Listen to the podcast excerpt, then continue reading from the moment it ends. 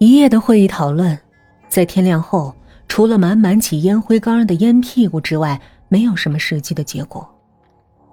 早晨的天空密布着阴云，暗暗的，又是一个阴天。怀着好奇的恐惧，或者是某种难以解释的女人心情，李敏来到了南平八十五号前那棵神秘的大槐树下。也许这棵大树与郑浩有着什么联系吧。槐树枝繁叶密，在风的轻拂下，叶片婆娑而动，哗哗作响。要不是昨晚老人相救，或许此刻的李敏已经挂在树上了。一根穿过槐树枝叶的白色电线引起了他的注意。这根电线是用来连接附近网吧的网络专线。李敏的心在收紧。难道郑浩是通过这条线路在网络上做他的花落无声的？他迅速回到刑警队的办公室，打开电脑，在他的 QQ 好友名单里，却怎么也找不到“花落无声”的名字。在搜索上查，同样一无所获，还没有人注册过这个名字。不久，负责调查郑浩这个名字的同事送来了令人震惊的消息：郑浩，男，生于一九四三年，高中毕业，以优异成绩考上哈工大，后因政治成分原因被学校劝退，在家待业，一直住在南平八十五号二零三室。到一九六五年。其父郑作为因被红卫兵长期折磨，导致精神崩溃，于是在家中饭菜里下毒，导致全家四口集体死亡。郑浩死时二十二岁。郑家的档案及照片在文革期间大部遗失，仅存郑作为在与师范学院六二届毕业生合影。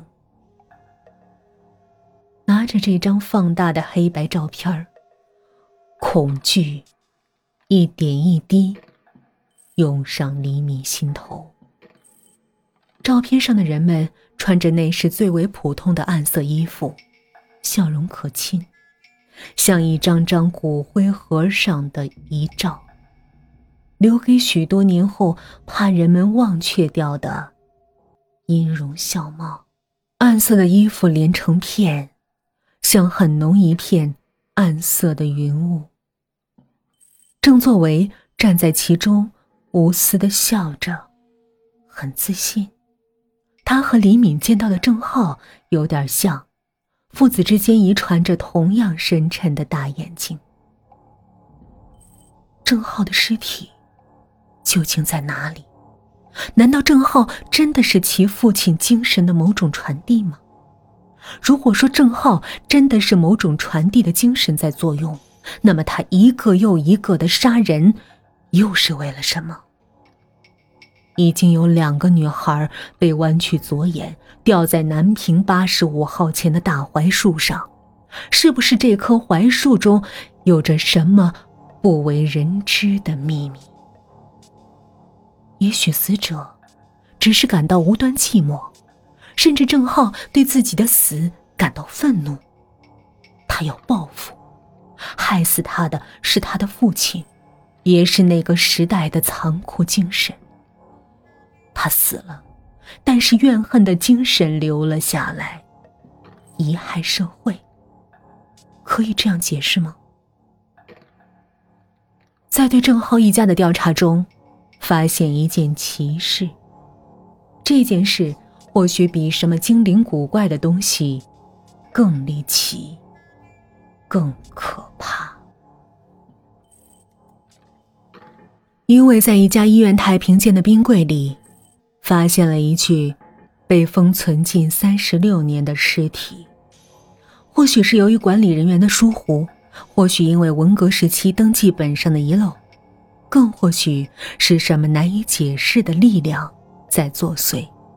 这具尸体就直挺挺的在太平间的冰柜中躺了这许多年，竟无人过问，也无人打理，直到最近医院进行企业制改革时，才被清点出来。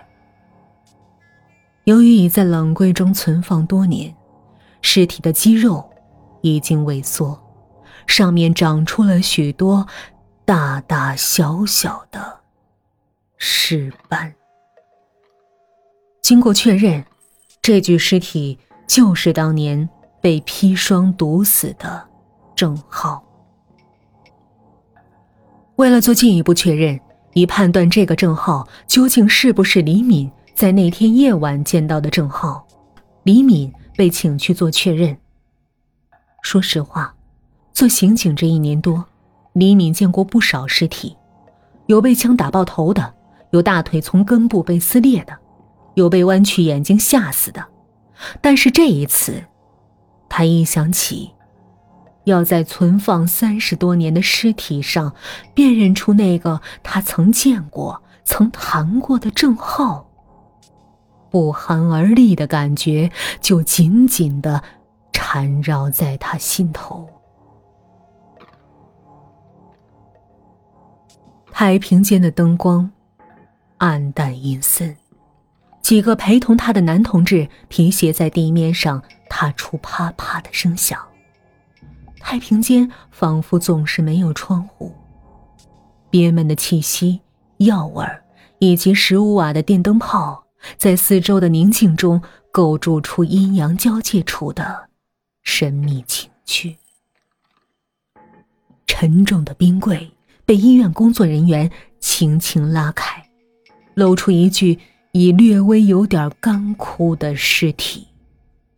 尸体面色惨白，双目紧闭，上下双唇由于存放太久，已经发干收缩，绽出两排白森森的牙齿。李敏用手捂住自己的嘴巴。就是这个人，就是这个自称是花落无声的人。就是这个面孔英俊的干尸，在几天前曾与他一起坐在快餐店里侃侃而谈。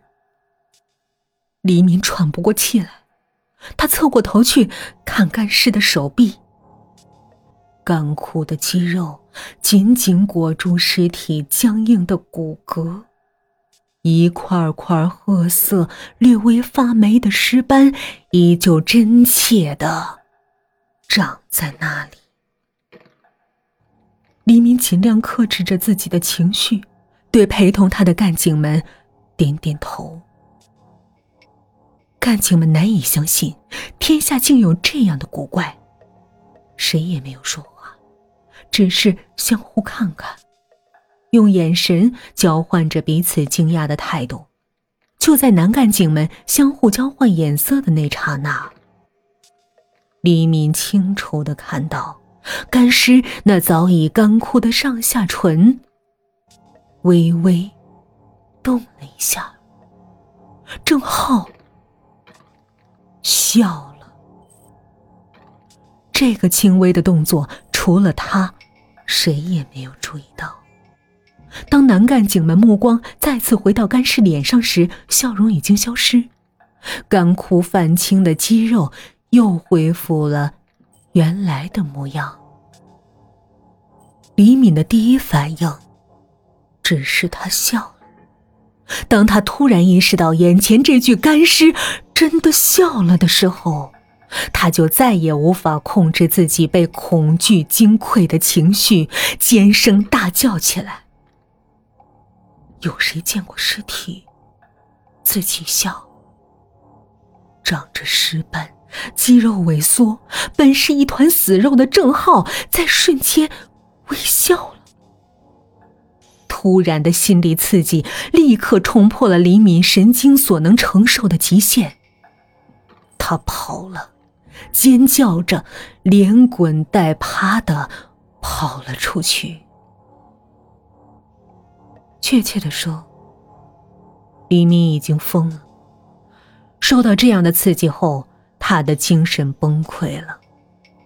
从此以后，只要有人在他面前露出微笑，他一定会尖叫着吓个半死。因为任何一种笑容都会让他想起郑浩。其实，有件更恐怖的事情，李敏并没有看到，那就是在郑浩干枯的嘴里，还含着两颗柔软的人眼珠，都是左眼，一颗是王娟的。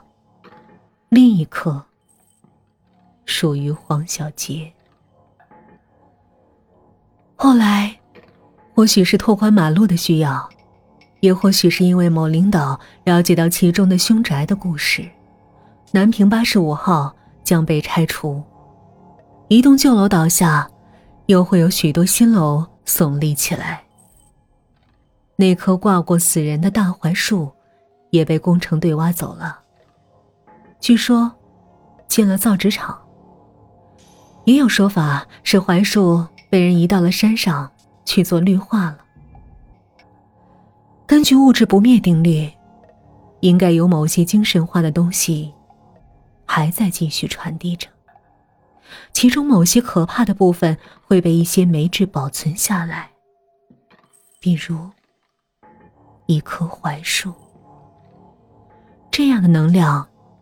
没准某一时刻，又一次会冒出来，用他自己的逻辑继续影响着周围的事物。科学只能解释已知，却无法揭示未知。所以世上究竟有没有灵异，大约是没有人能够确定的。谁知道呢？也许此刻。就有东西站在你的后面，而你却看不见。